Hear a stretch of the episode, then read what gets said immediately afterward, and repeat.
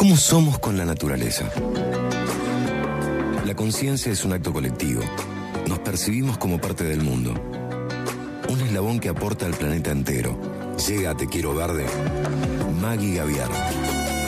Con hashtag Semillar. Un espacio para repensar nuestro vínculo con la tierra. Hola, ¿cómo están? Buenas tardes. Bueno, eh, bienvenidos a esta nueva mm, columna de Semillar. Hoy vamos a continuar hablando eh, sobre mm, la, temática de las mujeres trabajadoras rurales. Recuerden que hace dos programas es que iniciamos la celebración de alguna manera de esta efeméride. Celebración desde un lugar de, honrar a las personas y no de celebrar sin sentido, ¿verdad? Bueno, em, habíamos hablado sobre quiénes eran estas mujeres, cuál era su rol, que es fundamental en la sociedad, Em, eh, fundamental también para el cuidado de los ecosistemas, el cuidado del ambiente, del planeta.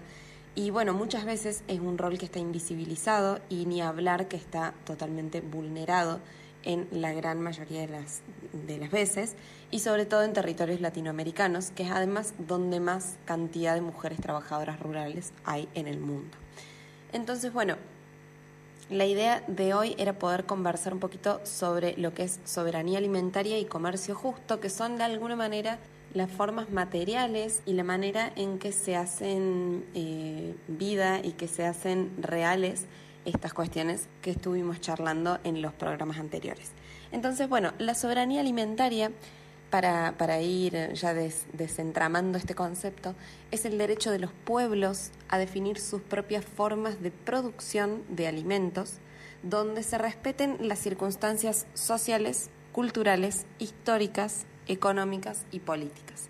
Y acá no es menor eh, el término y todo lo que significa y lo que conlleva la palabra históricas, porque justamente lo que propone la soberanía alimentaria eh, que a diferencia de muchas, eh, muchas otras corrientes que, vinculan y que nos intentan como revincular y, hacer conscientes con nuestra alimentación, es esa parte histórica, es justamente reconectar con la historia, lo ancestral, lo que nos dejaron nuestros antepasados en definitiva en estas tierras.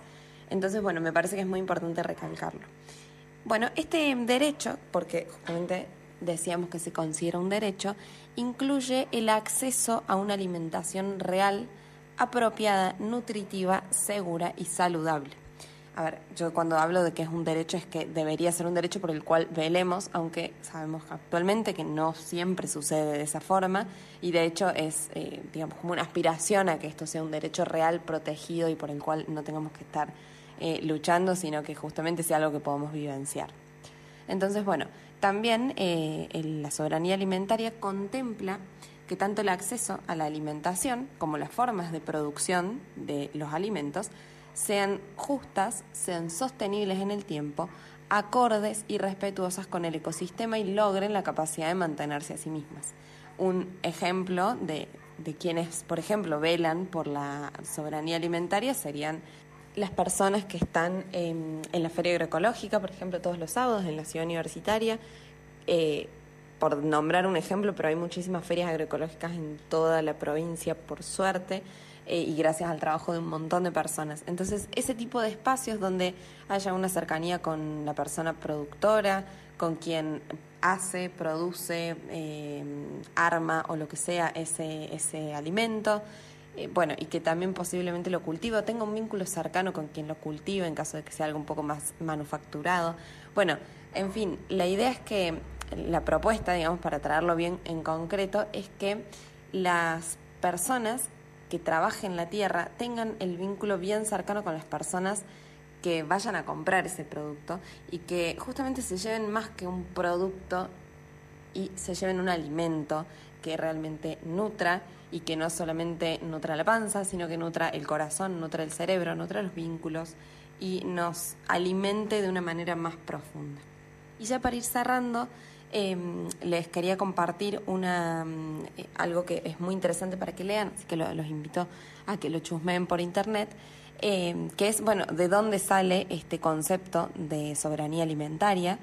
Y si bien viene desde hace más de 70 años, después de una Declaración Universal de Derechos Humanos, a partir de 2007, después de un foro por la soberanía alimentaria, es que se hizo em, como más eco en todo el mundo de este tema.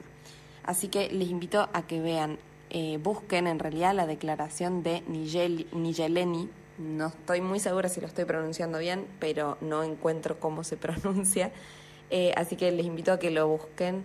Em, es un texto muy interesante y que justamente lo que hace es plantear que la comida no es global, sino que es local en todo el mundo. Eh, no, no, existe la comida globalizada naturalmente, sino que eso es un proceso humano como que interrumpe con los procesos de la naturaleza y con los ciclos. Y por otro lado plantea muy claramente que para tener para ser un pueblo autónomo política, económica y socialmente, necesariamente tenemos que ser un pueblo autónomo en términos de soberanía alimentaria. Tenemos que poder decidir sobre nuestros alimentos, nuestros cultivos y nuestras tierras. Así que bueno, con esas reflexiones los dejo y nos encontramos el fin de semana que viene.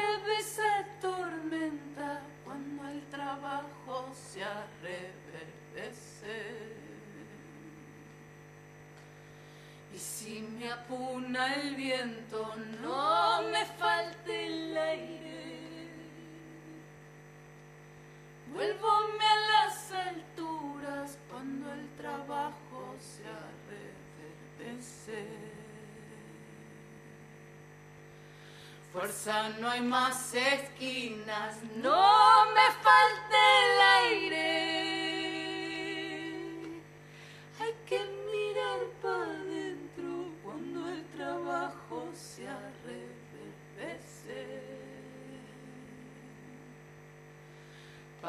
Avivar el fuego no me falte el aire. Mi voz es la herramienta cuando el trabajo se reverdece. Mi voz es la herramienta cuando el trabajo se reverdece. Mi voz sea la herramienta cuando el trabajo se arreverdece.